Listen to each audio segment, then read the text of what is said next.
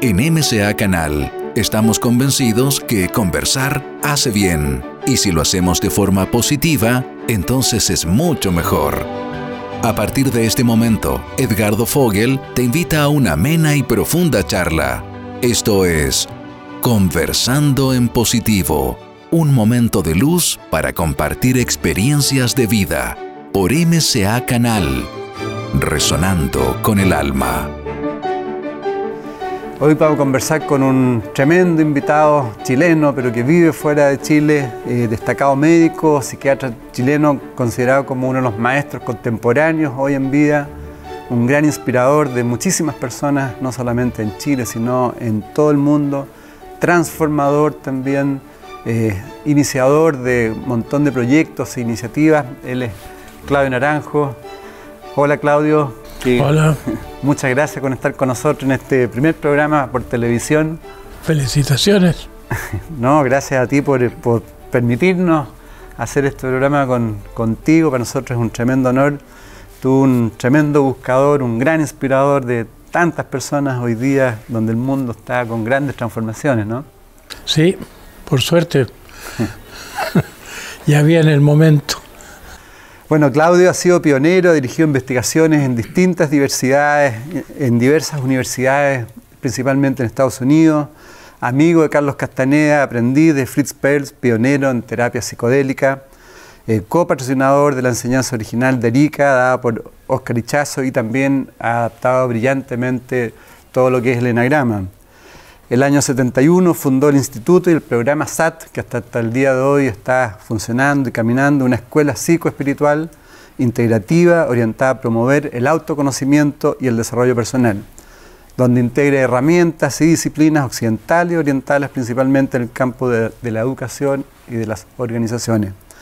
Desde los años 90 ha participado en muchísimas conferencias de educación y ha procurado influir en la transformación del sistema educativo en distintos países movido por la convicción de que nada más es esperanzador en términos de educación, de evolución social, que el cultivo de la sabiduría individual, la compasión y la libertad.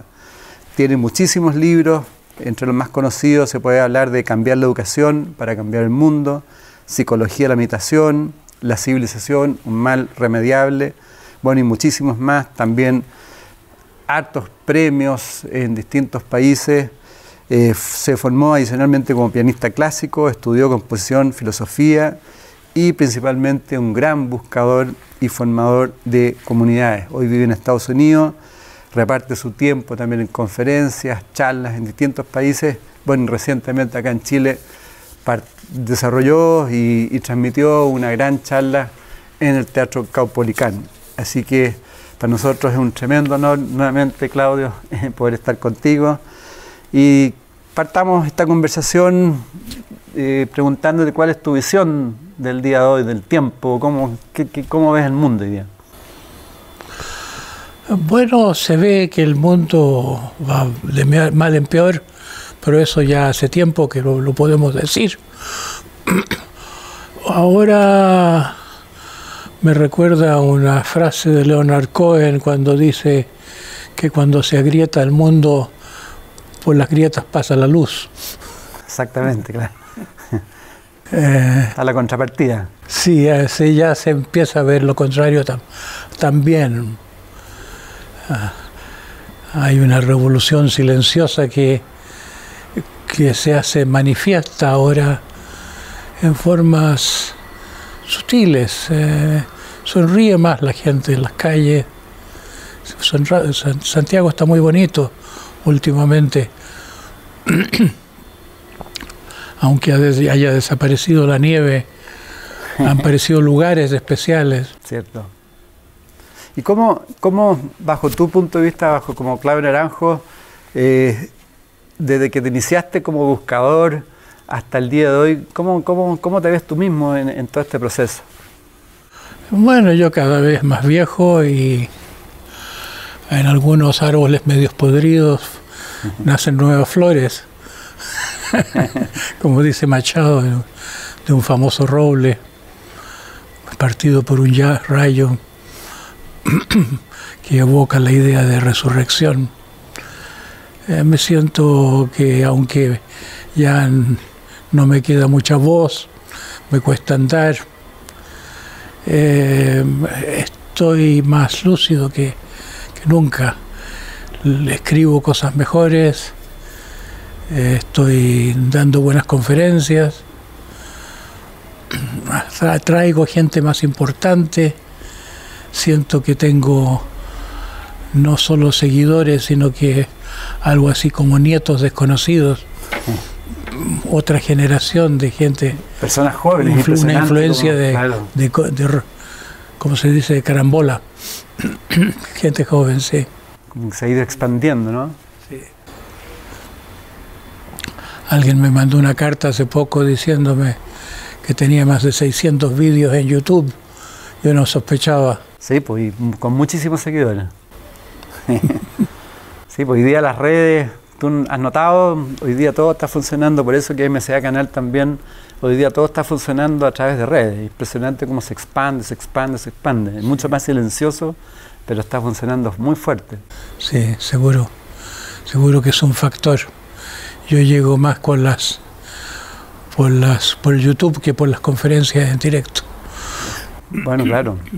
De hecho, los, los grandes sabios hoy día que están transmitiendo, casi todos están por redes. Casi todos están por redes y, es la gente joven en la que está, está tomando, tomando la información y, aplicándola en sí mismo. Sí. ¿Cómo, eh, bajo tu punto de vista, cuáles son los cambios más, más potentes o cuáles son los paradigmas que se están cayendo hoy día eh, en el mundo y que, y que se está visualizando un cambio? Yo creo que hay un desencanto general con la política. Hasta hace poco se le creían a los políticos o a algunos políticos.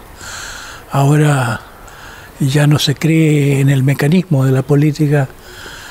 Ya ha entrado la sospecha de que aún un hombre que viene intencionado no podría llegar a nada por ese camino. Mm. Yo creo que bueno, no, no, da fruto todavía esa idea. En Estados Unidos, por ejemplo, Trump significa, yo creo que ganó las elecciones a causa de los descontentos, no de la gente de ultraderecha como él mismo. Exactamente, claro. Sino por la gente frustrada con el sueño americano. Hay un número del Economist que recuerdo haber comprado en un aeropuerto y leído en gran parte y eh, pone una en la portada el mismo el mismo dibujo que yo puse en la portada de un libro mío que se llama La revolución que esperábamos. Y el artículo sobre Trump dice un insurgente en la Casa Blanca se, quiso ponerlo ahí porque parecía estar a favor de Snowden y no de la CIA, porque parecía estar desconfiando de los métodos ordinarios de, mm. su país. Eh, eh, yo creo que fue un paso más allá de la elección de, de las mujeres que salieron presidentas en algunas partes del mundo como aquí, un poco más, un paso más allá de, del indígena que salió en Bolivia y del negro que salió enEstados Unidos. Todos eran la promesa de que seres de otra raza, de, otro, de otro origen, van a traer algo nuevo.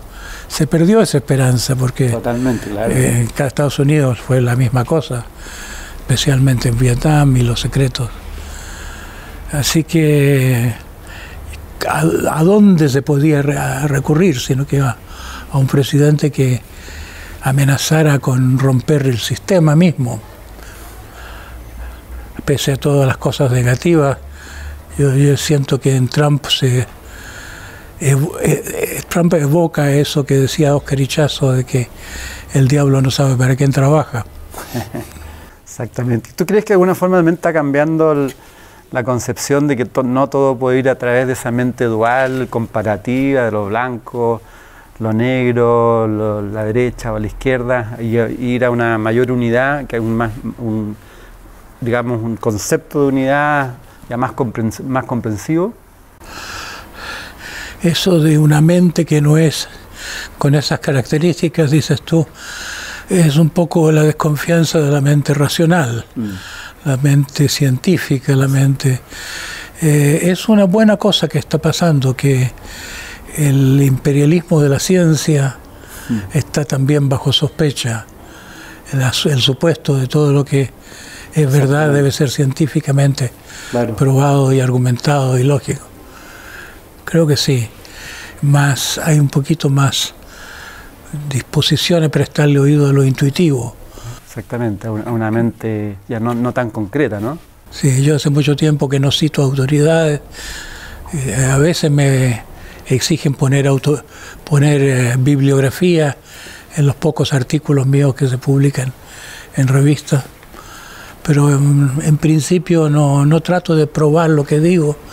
Me digo que me digo a mí mismo que en el mundo que está más vasto que con que algo sea de verdad para que algunas personas lo, lo, sientan verdad y lo acepten sin ir a indagar quién lo dijo primero y dónde están las pruebas, los argumentos científicos. Claro, hoy día se habla mucho del concepto como de resonar, si esto, me resuena, me resuena. Y ayer tú estuviste eh, hablando sobre las drogas, la moral, la virtud. Eh, ¿qué, se puede profundizar hoy día? ¿Qué, qué pasa con la moral hoy día, por ejemplo? Bueno, en la moral yo decía ayer, ya los filósofos no hablan de la moral, no la toman muy en serio, es un concepto discutible y ha sido un proceso lento desde que Nietzsche tomó, adoptó una posición antimoralista, hizo una crítica general a la moral. Eh, alguna parte, en alguna parte de alguno de los libros yo cito a Jung una frase tomada que mientras más inmoral, que más moral se pone el mundo, más inmoral se vuelve al mismo tiempo. Que, que más se habla de moral, más se actúa en forma inmoral. Poca coherencia. Recuerdo un, un cartoon de, ¿cómo se llama? El de la de la la famosa mujercita, la, argentino, el gran cartunista argentino. ¿Cuál es el más grande de los cartunistas argentinos? Qué raro que ya me he olvidado el nombre. Quino es. Quino. Quino tiene un chiste de alguien que está puliendo letras, que está la palabra honor llenando el paisaje junto a unas montañas y gente colgando, pintando las letras con algunos colores brillantes, honor y, y, todo eso cubre un poco un, gran basural que hay detrás.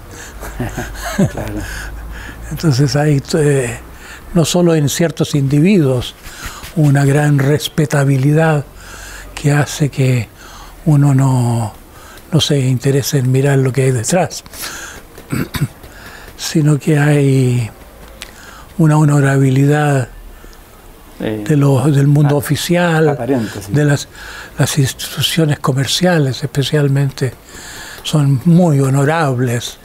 Es decir, no se puede imaginar cuán caníbales son, cuán, uh, cuán asesinas pueden ser en los daños que producen por la honorabilidad inapelable de los miembros. Pues recordemos que estamos en, Conversando Positivo, acá inaugurando MCA Televisión. Esperamos que, nos recomienden, que nos vean. Vamos a tener muchísimos programas y iniciando hoy con un gran sabio, maestro como es Claudio Naranjo. Y, producto, Claudio, de, estas mismas redes, yo creo que hoy todo está al descubierto. O sea, ya esa moral va a tener que, en el momento dado, ya se está la gente que, está actuando en forma incoherente. Ya no es tan difícil decir lo que dije yo ayer al final. Cuidémonos de la moral, démonos cuenta cuán inmoral es la moral, cuán eh, ya no es tan blasfemo como podía haber sido unos 20 años atrás. Así es, pues. Pero algo se está cayendo todo hoy día. Sí, sí. Digamos, ciertos sabios dicen que, que, ya el sistema se cayó de alguna forma, pero que, que se va a demorar un tiempo, digamos, por, por lo que es el sistema en sí. Pero que ya se está cayendo finalmente justamente porque ya no tiene cómo ocultarse. Sí, recuerdo haber leído en alguna parte, creo que Zizek puede haber sido, que lo comparaba con el caso de Tommy Jerry cuando el ratoncito sale más allá del borde del abismo, sigue eh, escapando del gato o del perro, que no me acuerdo, y, y, de repente se da cuenta que está en el aire y ahí se cae. Como que nosotros estamos todavía creyéndonos que estamos bien, huyendo hacia adelante, pero puede que nos demos cuenta de pronto y ahí se arma la grande. De todas maneras, ¿y cómo, y cómo, cómo se relaciona un poco lo que es el desarrollo interno, el desarrollo espiritual con, con una verdadera moral, con la coherencia? Bueno, hay una verdad que no es la verdad científica, sino que la verdad vivida.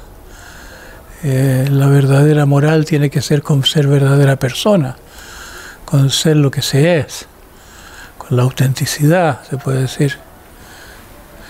Cuando Cristo dice soy la verdad y la vida, ¿de qué se trata eso? Es como ser un, un humano, eh, a diferencia de ser uno de esos androides que andan circulando que fueron tan programados por sus circunstancias claro. que no son verdaderamente humanos. Hay mucha gente por ahí en condición de zombie. Yo creo que es una gran, un gran acierto el de la ciencia ficción Sí. al crear la figura del zombie. Una, una inconsciencia que es devoradora, una inconsciencia que justamente porque le falta vida, ansía la vida Ah. devorando y, a través de su destructividad. Y, y de acuerdo a tu propia experiencia, Claudio, ¿qué, qué, ¿cómo uno puede ir eh, saliéndose del sistema? ¿Cómo uno puede salir de la hipnosis para poder eh, eh, entrar más en uno mismo? Como individuo hay caminos, hay el camino del amor al prójimo, hay el camino del amor devocional, es una vida tradicional, hay gente que tiene ese don de amar lo divino en una forma o en otra, aunque no se llame Dios, aunque se llame Tao, se llame Dharma. Hay gente que es espiritual en algún sentido y esa, esa conexión espiritual lo lleva más adelante. Hay gente que entra por el autoconocimiento, el deseo de entenderse, entender la vida. Hay gente que entra por el vivir el momento, eh, aguzando el sentido del presente. Presente, claro. Hay gente que entra por el camino del detenerse, del pararlo todo, de parar el mundo, de tener la propia mente, más ir más allá del movimiento de la mente misma. Hay el camino de, del desapego, el, desapego que lleva a esa paz interior en la que igual uno se puede encontrar con la otra dimensión de la vida. Yo lo que intento proponer es un poco como en el estilo de Aurobindo en su época, que hablaba de yoga integral. Yo hablo de las de poner, juntar esas competencias existenciales, esas que he enumerado en un solo programa. Para que la gente, ya sea para sí misma o para servir en la educación o para hacer mejor terapia, Claro. vaya progresando. Eh, están, están esos caminos y en, en distintas combinaciones, eh, pero para que el mundo cambie,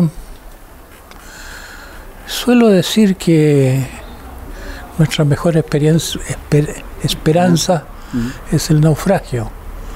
¿Cómo así? Dejarse... Que, que tiene que romperse, tiene que colapsarse el sistema, ah.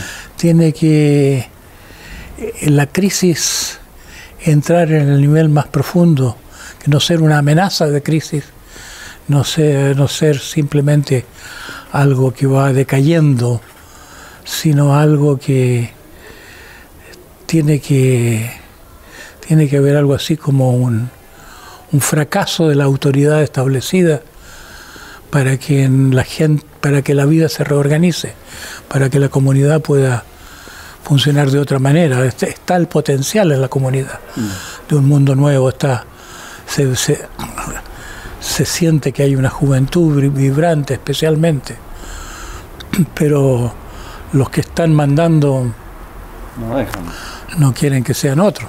¿Y no hay un riesgo ahí en esa crisis así profunda que llegue a un caos total, como ya ha sucedido con nuestra humanidad otras veces? Es un riesgo, es un riesgo pero hay que llegar igual. No creo que haya otra, no creo que yo creo que el, el, camino de la vida es como se dice a veces del viaje del héroe, no se llamaría viaje del héroe si no requiriese coraje, porque hay peligro. Mm. creo que estamos a la muy cerquita de una especie de nuevo diluvio universal ese, ese cuento de, de, Noé y la barca eh, debe haber sido residuo que alguna vez ocurrió en el pasado remoto. Una casi destrucción, la salvación de unos poquitos con el potencial de futuro. Hay indicios de que, la humanidad ha desaparecido un par de veces ya. Sí, mm, mm. ¿Y cuál, cuál, es tu visión? Quizás una, una pregunta un poquito abstracta, pero ¿cuál es tu visión de la creación? ¿Cómo, ¿Cómo, tú crees que funciona la creación? Porque hoy día ya se habla de multiverso, eh, se habla de distintas dimensiones, se habla que es un mundo holográfico, etcétera, etcétera. ¿Tú has profundizado en, ese aspecto? He leído las cosas que hay, soy un curioso, he estado leyendo de String Theory, eh, nunca me, pareció intuitivamente, nunca sentí que fuera verdad eso de multiversos, de, universos paralelos. ¿No? No. No sé yo, pero no es una idea que, que, se me ha... resonado mucho. No, no. Más terrenal, más, del, más de la tierra. ¿sí? No sé, yo creo que una, una realidad es lo que podemos conocer mm. y que puede ser que por eso tengamos más responsabilidad. Si uno piensa que somos un universo de innumerables universos que, que en cada momento se bifurca la realidad. Exactamente. No tiene tanta importancia lo que hagamos, lo que lo importante es la, aplicación en el día a día, ¿no? en la experiencia.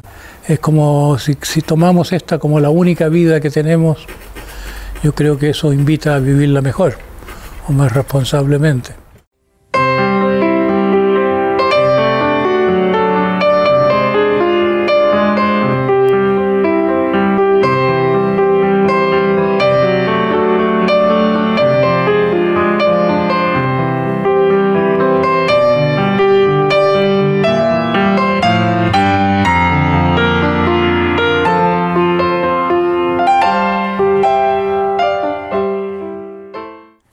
Eh, hablando del momento presente, eh, tú acá en Chile, Cartole, no sé si lo has leído, el, que ha escrito el, Poder de la Hora. Eh, él planteaba, lo, escribí, los humanos han perdido la conexión con la profundidad de su, de su ser, de lo que somos. No saben que existe una dimensión más profunda que el fluir de los pensamientos. Es cierto, claro, eso es cierto. Que él habla que los pensamientos de una otra forma son una forma, ¿no? Sí no es tanto el problema que la gente no crea en lo divino, la gente no cree en la profundidad del humano, no, cree más que en los fenómenos, fenómenos mentales superficiales. y no el ser mismo.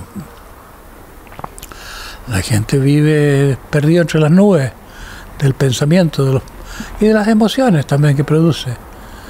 Cuando otra vida empieza, cuando se pasa por el silencio, se atraviesa la barrera del silencio. Mm. Es como cuando los aviones que atraviesan las nubes y el cielo está siempre azul al otro mm. lado. Sí. Por, ahí también iba mi pregunta anterior, o sea, en el sentido de, tu visión de que somos más que un cuerpo físico, ¿no? Sí, somos, somos algo misterioso. Tal vez eso que llamamos Dios como una cosa fuera de nosotros es nuestro propio potencial, mm. en la profundidad de nuestra mente. Mm. Encontrarse a uno mismo, encontrar a Dios o lo divino es la misma cosa. Aunque sea muy prohibido decirlo. Aún dentro del mundo sufi, algunos los mataron por decirlo. en sus tiempos, claro. En otros tiempos. Pues. Soy Dios. No, Dios tiene ese privilegio de ser el único. Y nosotros deberíamos contentarnos con ser unos humanos muy falibles y muy insignificantes. Yo creo que esa es la característica principal del mundo occidental. Y ahí donde hay un cambio de concepto, ¿no? Dentro de la mente dual, un concepto más de, de unidad, que somos todos parte de la unidad. Somos todos parte de la creación. Hay como se, se ha hablado tanto de la realidad cuántica como, como analogía de la vida. Eh, es cierto que a lo que es la mejor analogía, esta de que hay partículas, hay tiempo, hay espacio, hay materia, distintas formas de energía hasta cierto punto, pero si se penetra más profundamente y, la física ha penetrado más mm. profundamente en la realidad cuántica, no hay nada. Hay, bueno, hay vibración, hay un fenómeno hay un fenómeno ondulatorio de nada, no es como las ondas en el agua o las ondas en el aire, que son las ondas de algo. ¿Ondas de qué? Ondas, es muy misterioso eso. Ondas de información, ondas, ondas matemáticas. Pero hay una realidad matemática, pero, pero nada, ni, ni siquiera protones, positrones, eh, electrones, todas las Einstein tiene una expresión, decir que todo el mundo de la materia y energía son cristalizaciones del espacio-tiempo. Hay solo, solo hay espacio y tiempo. Entonces, mi maestro espiritual dice eso, a eso llega el autoconocimiento, a reconocerse que uno es espacio y uno es tiempo, más que las cosas que ocurren en el tiempo y en el espacio somos el contenedor y no el contenido. Exactamente.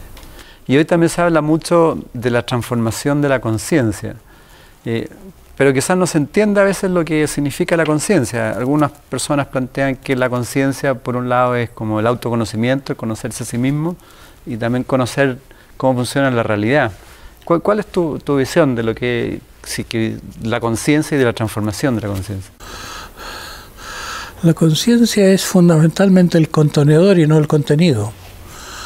Hay fenómenos mentales como el pensar, el sentir, el querer, los hábitos, la voluntad hasta cierto punto. Mm.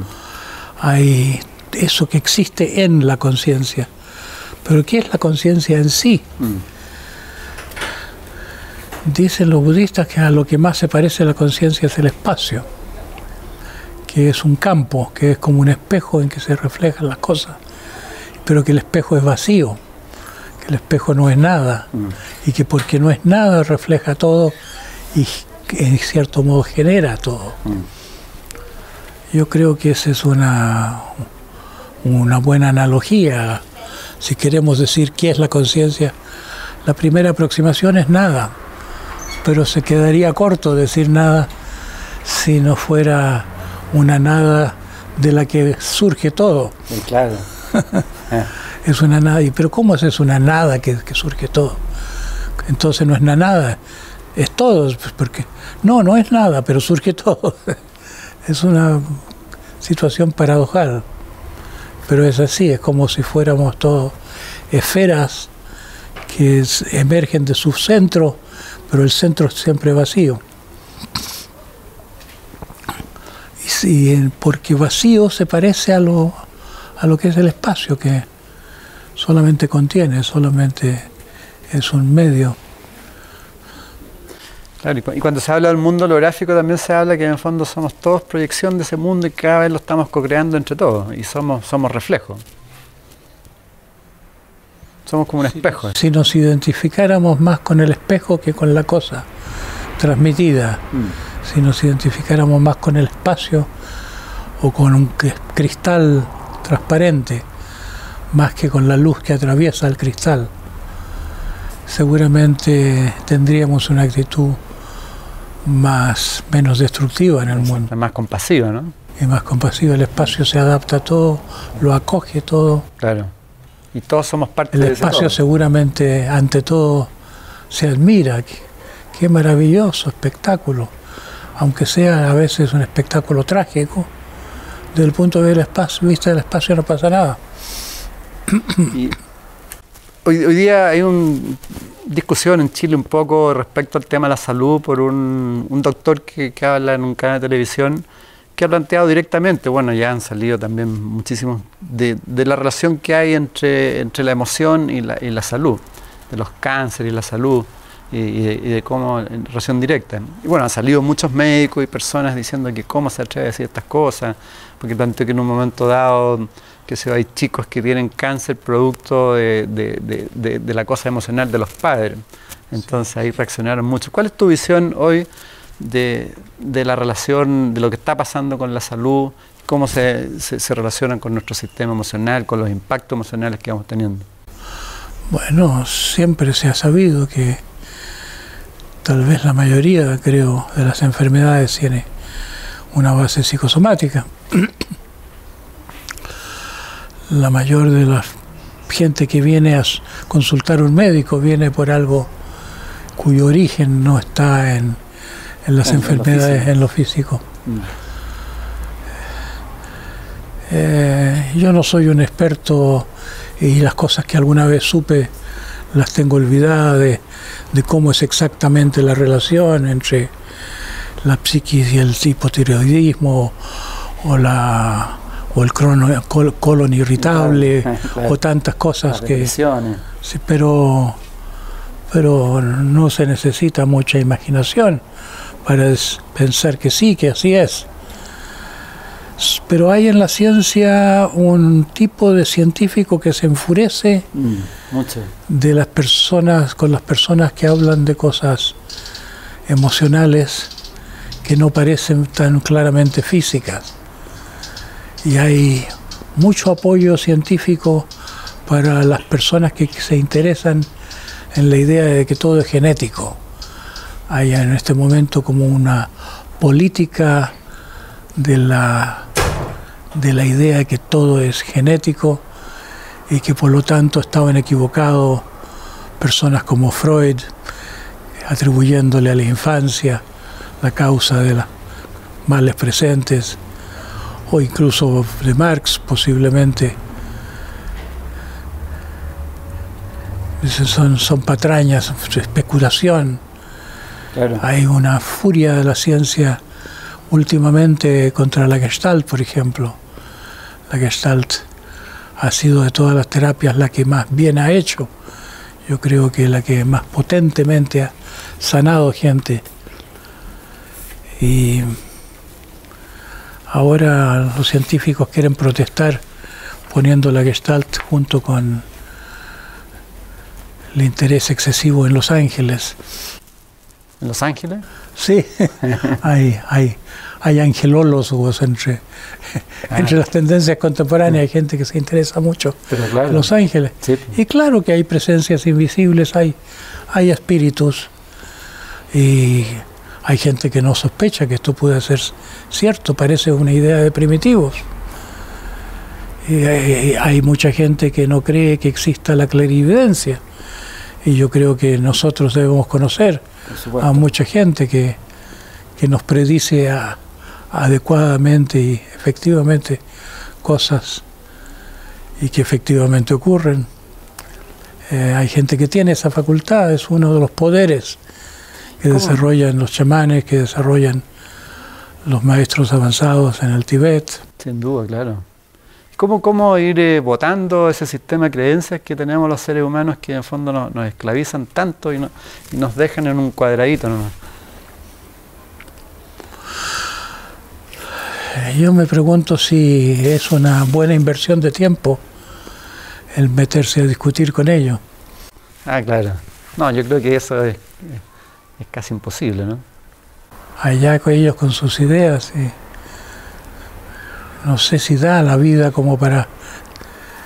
Pero si tenemos una cantidad limitada de energía para vivir, solucionar los problemas de la vida, no se puede andar eh, de misioneros con, o militando por sí, se pueden, se pueden describir claramente las cosas que uno sabe, entiende, pero uno tiene que conformarse con que cada uno tiene su nariz y le cree a quien le cree, y a veces esas, esa fe, esas creencias son debidas al fenómeno del carisma en el sentido superficial.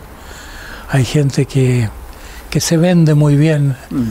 hay gente que sabe hacer propaganda de sí mismo y de sus ideas, de sus convicciones, y compiten eso con la verdad. Y la ciencia es intrínsecamente limitada, es como que tenemos un hemisferio, hemisferio cerebral científico y otro intuitivo, y los científicos más o menos sospechan que tal vez tal vez no, no es tan importante lo que dicen, porque todo lo que se dice en la ciencia ya a los cinco años está sobrepasado por verdades más al día, más, mm, más, evidentes. Sí. Mm. En cambio, lo que dice Shakespeare, lo que dice Sófocles. Sigue vigente. Sigue vigente igualito. Exactamente. Incluso más, porque está más validado con la historia desde entonces. Claro más admiramos a Shakespeare, mientras más se repite la historia y sus historias se ve que son prototipos de algo que sigue ocurriendo. y bajo ese punto de vista también las, ideologías hoy día en el mundo se están cayendo, ¿no? Bajo tu visión. Todavía hay gente que está, mucha gente que todavía está pegada a la, a la ideología, que es lo que provoca las discusiones, las guerras. Aunque ha habido un poquito, un poquito una una relativización de las ideologías, porque hubo un momento en que esa idea política de que mm. la ideología es un una forma de manipulación, mm. que detrás de las ideologías hay propósito, eh, se llegó a ser pública también, entonces eh, casi se ha pasado de, se ha pasado el pensamiento, se ha propasado en ese pensamiento que hay que deconstruir toda ideología, que hay que liberarse de toda formulación teórica. Filósofos, los que se llaman postmodernos, Derrida, por ejemplo, cosas así. filósofos así. Yo creo que nos dejan un poco más pobres al, al decir que no, no, hay que pensar, no hay que formar, formular visión alguna. No me parece cierto, porque mm. formular ideas ciertas hay hay la teoría en el sentido original griego de la visión de las cosas, que ayuda mucho. Cuando se dice en el Evangelio, no es solo de pan vive el hombre, sino de la palabra de Dios. Lo que, lo que quiere decir eso es la palabra que transmite verdad, la palabra que transmite una verdad vivida de los sabios, que eso llamémosla la verdad de Dios, la verdad que coincide con una con la realidad sutil. Ah. Eso es cierto, que salva vidas, o aclara vidas. Eh, mucha gente me escribe que se siente ayudada por mis vídeos. Yo tengo no tengo tantos lectores como gente que sigue, que sigue, sigue los vídeos. Y, eh, y, son gente que siente que ha hecho una transformación a través de compenetrarse con una manera de ver. De todas maneras, de todas maneras. Bueno, por eso estamos en MCA Canal ahora justamente expandiendo la información porque hoy día es mucho más fácil. O sea, hoy día este programa posiblemente lo van a ver miles de personas y van, a resonar con lo que tú le estás diciendo y quizás se ponen en acción con, algo. Por ejemplo, no sé, cómo, cómo parar ese, ese loro bullicioso puede ser una meditación, ¿no? ¿Qué, qué, tú, ¿Tú sigues meditando? Eh, no, eh, mi maestro años atrás me dijo que ya parara. Pero sí lo puedes recomendar, ¿no? Una forma de poder claro, es de las cosas. Ese, ese, gran volumen de información que tenemos en la cabeza. Claro que sí, es una de mis especialidades. Yo enseño meditación budista de todos los niveles. ¿Cuál es la diferencia entre una meditación y otra meditación? ¿En qué se van diferenciando principalmente? Hay un tipo de meditación en que el énfasis está en la claridad de la percepción de lo que está ocurriendo. Eh, estoy aquí, estoy entre ustedes, eh, me tiembla una mano, me tiembla una pierna, siento mi voz. Eh, son meditaciones que van parten del aquí y ahora y que con la intensificación de la claridad del aquí y ahora llegan al despertar de un sentido de la presencia que importa más que los contenidos. Es como que hay la conciencia del cuerpo, hay la conciencia de la emoción, hay conciencia del pensamiento que se cultiva tanto en el psicoanálisis, en la asociación libre, qué estoy pensando ahora, qué estoy pensando, qué pasa por mi pensamiento. Pero culmina todo eso en la conciencia de la conciencia. Eso es más sutil porque la conciencia es invisible. Mm. Entonces, pero hay una conciencia de la conciencia, hay una... ¿Eso es como tomar distancia un poco? Eh, sí, es la atención a la atención misma, aunque de la atención no haya nada que pueda decirse.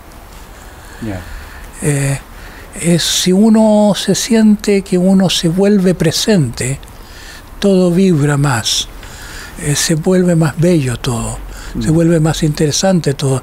Si yo verdaderamente estoy aquí, te siento más a ti. Mm. Si yo verdaderamente estoy aquí, el verde de esos bambúes es más verde. Eh, eso se siente mucho la gente que toma drogas. Eh, ciertas uno de los estados que producen las drogas es simplemente un aquí y ahora más exaltado, uno se hace más presente. Esa es una dimensión de la meditación, la atención clara, la claridad. Y hay otra dimensión de la meditación que es el parar la mente pensante, e ir hacia la quietud, y esa quietud a veces se da espontáneamente, como una persona que está en la playa tomando el sol. Mm.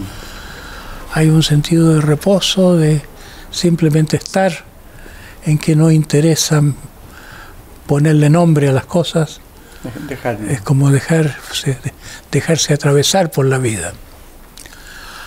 Eh, si se juntan esos dos tipos de meditación, la mente clara y la mente calma, la percepción. Eh, si entonces uno está sin hacer nada, en un estado de quietud, en un estado de...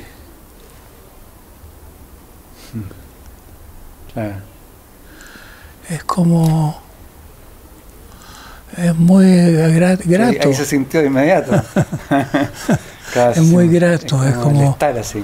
Es puro estar. Puro estar, Es que no hay nada de que uno pueda decir pero en esa nada está uno. Y eso se va profundizando y se va poniendo cada vez más feliz ese estado. Es una paz que no es solo tranquilidad, sino una tranquilidad cálida, mm. una tranquilidad, sí, sí, ah. grata, ah. Como más gozosa, como un gozo de ser. Es la conexión, ¿no? Con nuestro verdadero yo, yo creo, el ser. Sí, sí, Y ahí los pensamientos igual siempre funcionan, hay que dejarlos pasar nomás, ¿no? Dejarlos pasar nomás. Mm. No, No, no conectarse, no, no engancharse. no engancharse ni querer investigarlo, que no le distraigan a uno de estar ahí. Mm. A veces uno puede ver un pensamiento, otras veces no lo ve. Pero la mente ordinaria lo que, lo que hace es interesarse en el pensamiento, irse en un. y sumirse en el pensamiento, como ocurre cuando uno sueña y se confunde con el sueño y entonces cuando uno despierta, ah, estoy meditando, me había olvidado que estoy meditando. ¿Y qué estaba pensando? Ah, ni siquiera recuerdo qué estaba pensando. Claro. Era un mundo de trance.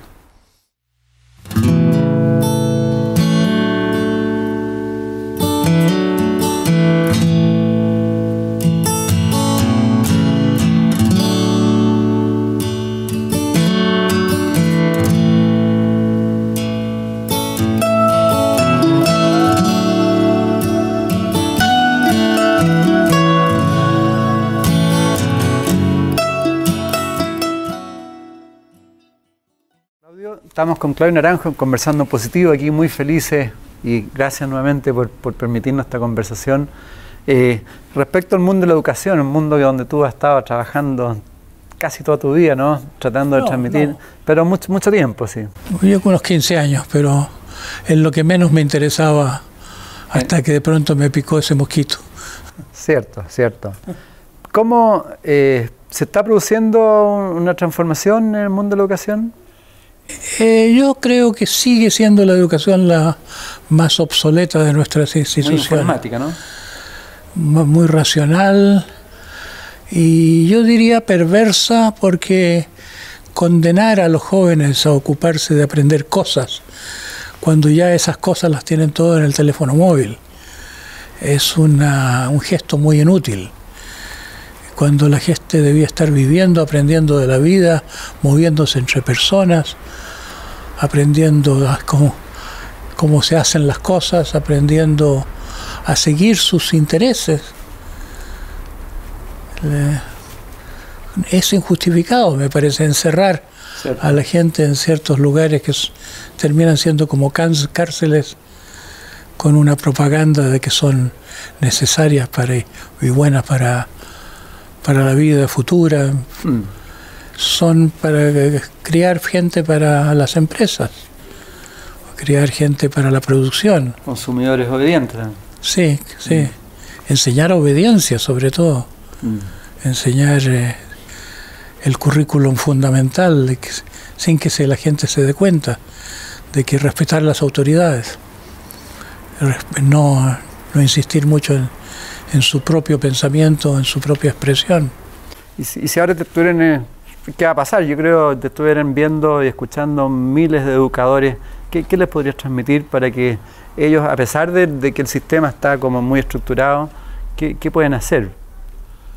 Bueno, hay libertad de cátedras. Después, detrás de la puerta cerrada de una sala de clases, se pueden hacer cosas personales, se puede, se puede enseñar en forma personal. Uno que ha pasado por el colegio, seguramente tuvo uno o dos profesores a quienes quiso, a quienes respetó y que son las personas que lo interesaron en entender cierta materia. Si uno tuvo un gran profesor de matemática, si es una persona la que tuvo, eh, a Un uno le termina claro. gustándole la matemática, pero Claro. tiene que el, el contenido pasar por una persona. Y la educación no, no le enseña a la gente a ser personas y a los educadores no se les enseña a enseñar como personas, se les ense- enseña a transformarse en repetidores de información. Mm. Eh, pero un profesor que insista en ser persona y tener diálogos personales con sus alumnos, saludarlos, preguntarles cómo están e interesarse verdaderamente en tener un- un- una relación personal independientemente de lo que mande el currículum, eh, les hace un gran favor. Porque si hay una resistencia de parte de los educandos, en parte es por esa carencia, porque se siente que hay una educación inhumana porque, en la cual nadie se siente entendido, nadie se siente acompañado, nadie se siente que importa. Mm. Eh, la educación patriarcal, como yo la llamo, carece de maternaje y la mayor parte de los educadores entraron en esa carrera por un deseo un poco materno de ayudar, de, colaborar con un, con un proceso de aprendizaje, de desarrollo de los jóvenes que se parece mucho a la labor de una madre. Entonces son madres, son gente que entra por, por una tarea materna y que se ve encajada en un sistema paterno severo de deberes, de exigencia, donde no cabe el acompañamiento propiamente tal, la relación personal, la relación empática. Y, el proyecto SAT que tú creaste eh, intenta un poco humanizar a los educadores, ¿no? Intenta humanizar a, quien pase por él. Y sería lo que la educación necesita. Mm. Solucionaría el problema de una educación que fuese rehumanizada. Y yo no, puedo decir que entiendo a la medida de la, de la, del desinterés de las autoridades. Yo siento que voy a terminar mis días como uno que deja un gran legado, que deja lo que sería necesario para que pudiera haber la transformación de la educación. Porque la transformación de la educación requiere una nueva formación de educadores. Mm. Esa educación, esa transformación de los educadores no la tiene nadie. Nadie tiene un programa que se pueda comparar al mm. programa SAT. Ya, que sirve para, para los terapeutas también, pero en cierto momento de la vida yo me dije, ¿qué estoy haciendo dándose esto a los terapeutas que solo van a ganar más dinero con eso?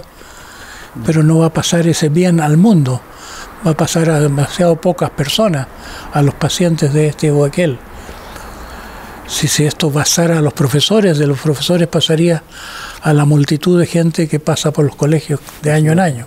¿Y, cuál es tu, no sé si recomendación o consejo que tú le puedes dar a los padres? Hoy día, hoy día los chicos cada vez están más despiertos, eh, transmiten todo, ven la verdad de otra forma, ven, ven el mundo. ¿Cómo, cómo se puede producir, cómo, cómo generar una relación, una mejor relación, no, no, tan restrictiva hacia los, a los chicos que tienen otra visión? Bueno, tanto a los padres como a los educadores hay que eh, estimularlos a que aprendan de los jóvenes, que no se pongan de enseñantes. Si los educadores no se tomaran tan en serio eso de que ellos saben y que los, y los que vienen a aprender no saben, y contextualizaran eso en una realidad más profunda, es que en el fondo los jóvenes ven más están más sanos, no han caído tanto del paraíso. Habría muchas cosas que consultar con ellos, muchas cosas que querrían decirle los niños a sus padres y en cierto modo se las están diciendo a cada rato y en cierto modo es tan implícito, tan natural, que ni siquiera saben que cuánto están diciéndolo. No tienen ese tipo de conciencia que lleva el registro intelectual. Claro. Pero los padres, de los padres depende de reaccionar, en, no traicionar a los hijos al ejercer una indebida autoridad que les da la cultura. La, la, cultura los empodera mm. para aplastar a los hijos. O sea, hay un cambio de paradigma que hay que hacer, ¿eh? de creencia, digamos, de los padres, ¿no? En la, forma de relacionarse con los hijos. De, de darse cuenta de que los hijos son son tesoros de la naturaleza que poco a poco irán cayendo, irán poniéndose grises, grises. Todos los niños nacen bellos y se van poniendo feos a medida que crecen y se transforman en adultos. Sí, tú en ese sentido también hablas, que se relaciona quizás un poco, pero ya tiene que ver más quizás también cuando uno ya entra a la universidad, que el sentido de la vida de alguna otra forma es la realización de nuestro potencial. Sí. ¿Cómo uno puede realizar el potencial siendo joven, entrando a la universidad, saliendo del colegio? ¿Cómo uno puede encontrar eh, o trabajar en los dones que uno tiene, en las virtudes que uno tiene? eh, hasta cierto punto uno puede, hasta cierto punto uno es impotente ante un sistema que arrastra. la, la, escuela llena tanto de tareas a los muchachos, a los niños, después a los jóvenes en las universidades, como si hubiera un, una pasión de las autoridades de hacerse sentir exigiendo más. Entonces tiene que hacer esta tarea y leerte este libro y hacer esto y aquello. Y si uno como joven se toma en serio lo que le piden las autoridades pedagógicas, no puede vivir, se pierde la vida. En cierto modo nos pasa a todos, que la vida va cada vez más rápido y nos roba la vida. La vida se burocratiza a tal nivel que es una gran interferencia.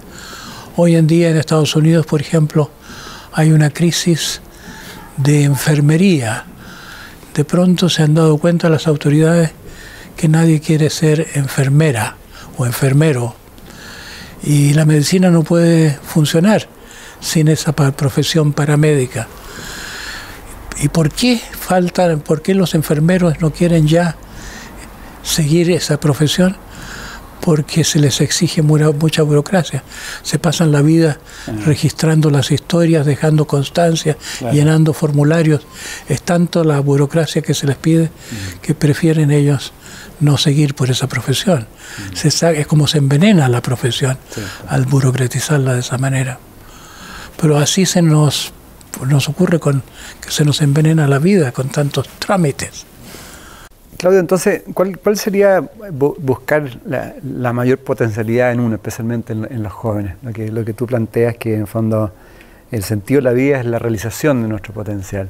Hoy día hay, bueno, de hecho hay muchos jóvenes que hoy día ya están estudiando y trabajando en lo que a ellos les apasiona, independiente de que no ganen tanto dinero. Sí, es una gran cosa, ¿no? Hay una gran pérdida de energías en el mundo en que la gente por razones económicas termina haciendo que no, mm. algo que no le gusta. Sí, sí, ¿no?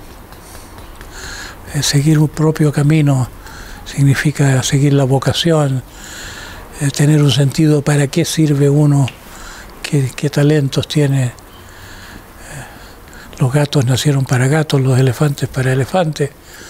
Los humanos tienen destinos muy diferentes unos de otros. A veces una niña que no, que no es buena en el colegio, según dicen las autoridades del colegio, simplemente que tiene vocación de bailarina y eso no se descubre en un colegio. Y el potencial uno lo va, lo va desarrollando con el tiempo también, ¿no? Muchas veces cuando sale del colegio uno no tiene idea cuál es el potencial que uno tiene. Cuál... Pero a veces ya ha bastado un colegio represivo para desconectarlo de su vocación. Wow, sí. Eso es malo. Pues malo, claro. Pero un llamado positivo en el sentido a los jóvenes que hoy día están como saliendo un poco del sistema y no les interesa llenarse de dinero. Seguir el llamado en lo posible, conciliar, eh, no, no dejarse tentar por el dinero, sino que comprender que la vida vale más que el oro que se la puede vender y comprar. Mm. Y que tener esperanza de que por ahí es una mejor inversión. De todas maneras vivir para lo que uno siente. Tú también eres bien crítico respecto al tema de la mujer, al parto tecnológico, ¿no? Hoy día en Chile la cantidad de, digamos, de, partos tecnológicos son increíbles, son, son mayoría. Sí. Es como si se quisiera que desde el nacimiento confiáramos más en las máquinas y en las hormonas, en los, en los fármacos que en, mm. la vida, con sus ritmos y sus procesos naturales. Tú eres parte de un parto natural, ¿no? Eh, nacen los niños sobre todo a las 9 de la mañana hoy en día. ¿Cómo se da ese, ese misterio? Se da porque se, se, provoca, se provoca el parto cuando los médicos están de turno. No le gusta a los médicos levantarse en medio de la noche. Eh, pero para romper ese ciclo, para, para, que los niños nazcan en el curso de la mañana del turno del médico, hay que cambiar muchas cosas. El curso, claro. Y... Son muchos los elementos artificiales en un nacimiento. Esos golpeteos de la espalda que se le daba a los niños, y supongo que se les sigue dando, para que den el aullido de que, ah, que es demostración médica de que tiene fuerza, viene con fuerza, es un niño de verdad. Eh, esos causan muertes espontáneas, ahora se, se, sabe que son por hemorragias medulares causadas por eso. Mira por la necesidad del médico de asegurarse que ha hecho terminado bien su parto, su trabajo de parto, eh, de, pronto se descubre qué consecuencias puede haber tenido eso. Así que... Hay que hacer ese cambio también. De la visión de, las madres también exigir de una otra forma, no, no, no Sería muy bueno si las madres prefirieran buscar un parto natural. Hay todo un movimiento de parto en casa. La ley lo permite hasta cierto punto. La, la ley creo que ya no permite la más antigua de las profesiones, que la de comadrona. Creo que ahora las comadronas tienen que academizarse, pasarse por la universidad y ya pasar por el lavado cerebral correspondiente. Hay otra tendencia también, no sé tú cómo lo ves, que es todo el tema de los animales. Por otro lado, la cantidad de animales que se matan al año son de miles de millones y mucha gente que está tomando conciencia de que para poder cambiar el mundo, de alguna otra forma tenemos que hacer un cambio también en las relaciones con los otros seres vivos. En este caso con los animales que hoy día se matan como en campos de concentración. Se les sacan las crías, se les saca eh, de, su madre, inmediatamente quedan aislados, no tienen luz. ¿Cuál, cuál es tu visión? ¿Cómo, ¿Cómo, se ve en Estados Unidos, en, otros países? ¿Hay, hay una mayor conciencia? Yo, yo, creo que va creciendo la conciencia en el mundo, el sentido ecológico profundo, no, mm. no utilitario simplemente, sino la ecología filosófica que, que ya no se contenta con decir que debemos tener buenas relaciones con los otros humanos, sino con todos los vivientes. Eh, yo creo que va despertando poco a poco ese sentir. Seríamos mejores personas nosotros y sería bueno para nosotros. no sería un sacrificio tanto como un sacrificio económico, tal vez, pero no un sacrificio para nuestra vida. Eh, pero es un problema muy grande que hemos llegado a ser personas tan centradas en lo económico, en la prioridad de lo económico, que todo lo demás es como nada. Todos los criterios no económicos son no considerados por el sistema político. Ah. Eso sería muy importante que cambiara. Pero si estamos hablando del problema del mundo, un asunto que yo creo que habría que tomar muy en serio y que me viene a la mente por esto de lo económico, es el que fue el tema de la primera persona que habló en el Congreso del Futuro. No sé si tú estuviste en ese momento. Una holandesa, Saskia de nombre, o argentina, que había vivido en Holanda, que habló de los dark pools, las pozas oscuras y se refería a los conglomerados financieros inmensos que hay en el mundo cuyas operaciones no son transparentes, no son conocidas a los bancos centrales de las naciones y que son tan poderosas por su gran poder económico que no tenemos leyes que nos protejan para no ser, para que no sea nuestra vida en tantas formas regidas desde allí. Mm. Entonces, si yo pienso en la resistencia al cambio que hay en el mundo, si pienso pues el campo que más conozco en la educación, como hace 10 años la, la UNESCO formulaba ideas válidas sobre la educación y muy interesantes. La UNESCO decía que no solo hay que aprender a pensar, decía que hay que aprender a aprender, que hay que aprender a convivir, que hay que aprender a ser. Y ahora la UNESCO lo único que está diciendo es que hay que tener una educación para todos. Y la opción esta de una educación para todos, si es que fuese posible, sería mierda para todos. Exactamente, claro. Sería una educación destructiva para todos. Es, ¿Cómo puede la UNESCO llegar a decir eso si no hay intereses de dinero subyacentes? Eh. Entonces, para mí es sospechosa la UNESCO en el día de hoy. No sabemos cómo ocurre. Ah, por mucho que se quiera hablar contra la corrupción en el gobierno chileno, el gobierno chileno hace un negocio de la educación, el gobierno chileno es cómplice del negocio de la educación, es cómplice de que los jóvenes no puedan aprender como me tocó a mí aprender, que nunca pagué nada por la escuela de medicina, era gratuita la educación universitaria y de calidad. Ahora, para, hacer, eh, para aprender algo hay que endeudarse por la, de por vida. No basta con que tener padres que a uno quieran pagarle, no, ni siquiera basta con eso. Entonces, ¿qué, ¿qué, tengo que pensar yo de la política chilena si, pasa esto? ¿Cómo puedo yo tomar en serio un discurso contra la corrupción, aunque no le pillen su corrupción a este o aquel senador? El hecho que eso ocurra en el país es una prueba de que la fuerza invisible del mercado está pesando, pesando por lo político. Lo, político no vela solo sobre los intereses económicos.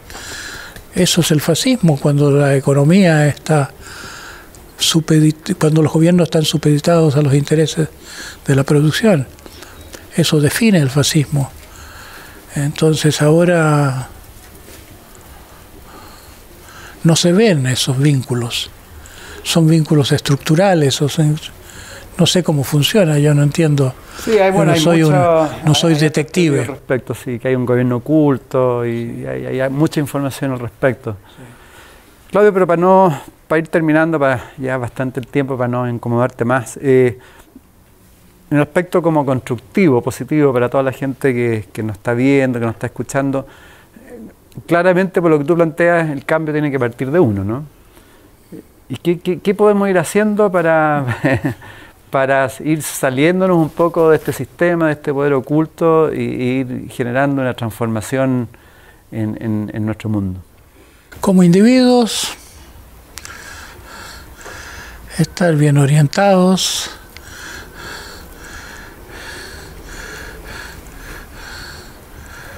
tener ciertas nociones del desarrollo humano. El tipo de cosas que yo escribo tiene por objeto clarificar esas cosas. Mm. Yo sí he sido un escritor cuyo contenido es los caminos. He aportado al camino de la meditación, el camino de la psicoterapia. Anoche hablé del camino de las drogas. Ah. Me ha tocado descubrir muchos fármacos que ayudan en el camino. ¿Ah, sí? Sí, eh, yo introduje el MDA, que del cual ah, surgió el éxtasis. Yo introduje la armalina. Ah. fue el primero en investigar la ayahuasca antes que la iglesia del Santo Daime. La ibogaína del África también la introduje yo. Ahora es el gran negocio médico ah. porque está acusándose mucho en la cura de las adicciones. Así que pasaron por mis manos cuando yo trabajaba en la Universidad de Chile muchas cosas y yo publiqué un libro que se llamaba El viaje sanador, pero no en Chile porque muchos de los chilenos habían pasado por, por esa experiencia, no quise que se los reconociera. Pero me tocó. Yo, yo tuve una vocación por la química que no reconocí como tal. Entré a la escuela de medicina para, por un interés en la ciencia. Pero cuando decía yo ciencia, eh, decía, generalizaba por algo que era más específico. En el colegio me apasionaba la química. Y es como si la vida hubiera sabido que algún día me tocaría interesarme y fue el saber química que me llevó a encontrarme con la ibogaína porque conocí la fórmula antes que conocer ninguna noticia de sus efectos. Yo fui el primero que experimenté, aunque en África se conocía en los, ritos, en los ritos de iniciación. Muy resistivo ha estado también todo este tiempo en Chile, especialmente con, este tema. Yo estuve en Chile con la, con la, el, beneplácito de la Universidad de Chile a través de Bob Hoffman, no Bob Hoffman, Franz Hoffman, que vivía aquí a, a cuadra y media de esta casa. Él me acogió y cuando me recibí de médico al día siguiente apareció aquí en mi puerta, este, en esta misma puerta, para reclutarme para su centro de estudios de antropología médica. Así que tuve, tuve cancha, tuve oportunidad de hacer muchas cosas cuando no había escándalo de drogas todavía. escándalo, claro. Bueno, volviendo a la pregunta, entonces, bueno, claramente, ¿cuántos libros tienes tú? Cualquier cantidad. Creo que 24. 24 libros. Una de las formas es leer tus libros entonces. leer mis libros, verlos YouTube, claro. sería algo. Desde el punto de vista de práctica, bueno, tratar de ser una persona lo menos destructiva posible, mm. lo menos explotadora posible, mm. tener relaciones, buenas relaciones en lo posible, imposible no enojarse, pero ser consciente de sí, llevar un diario, eh, un diario de... Yo llevé un diario de ideas y experiencias. Me ayudaba a digerir lo que pasaba desde los tiempos de que de, la escuela de medicina, más o menos, a los años, los 24 años, más o menos, empecé a llevar un diario. Me sirvió mucho.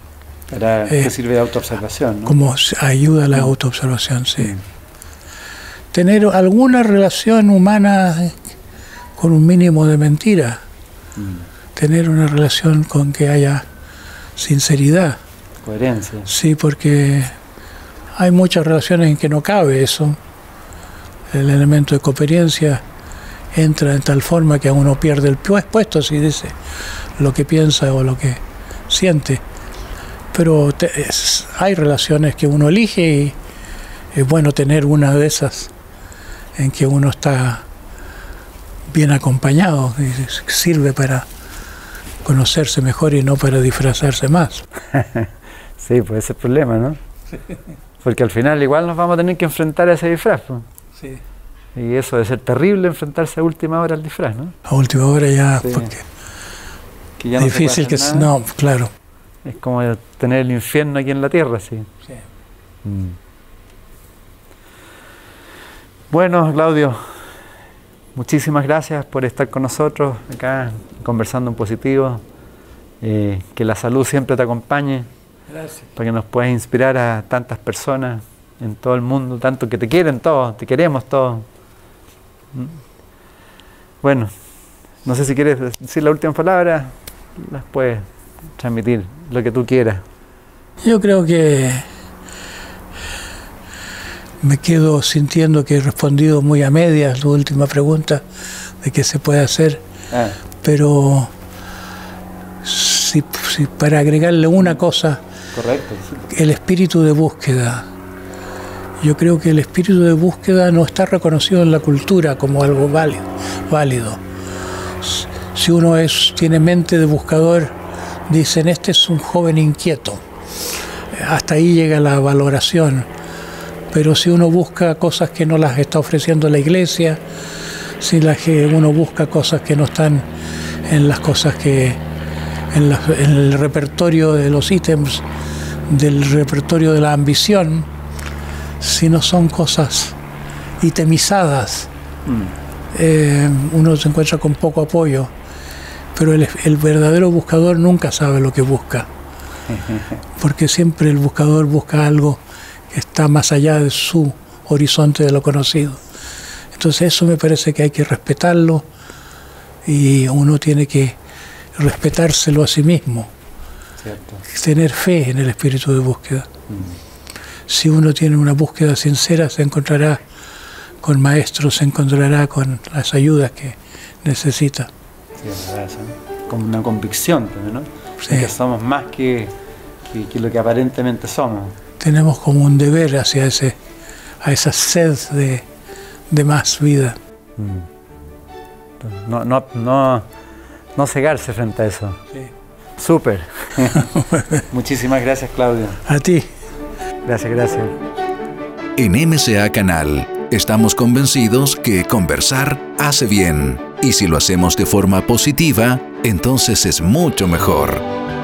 Edgardo Fogel te acompañó en una amena y profunda charla.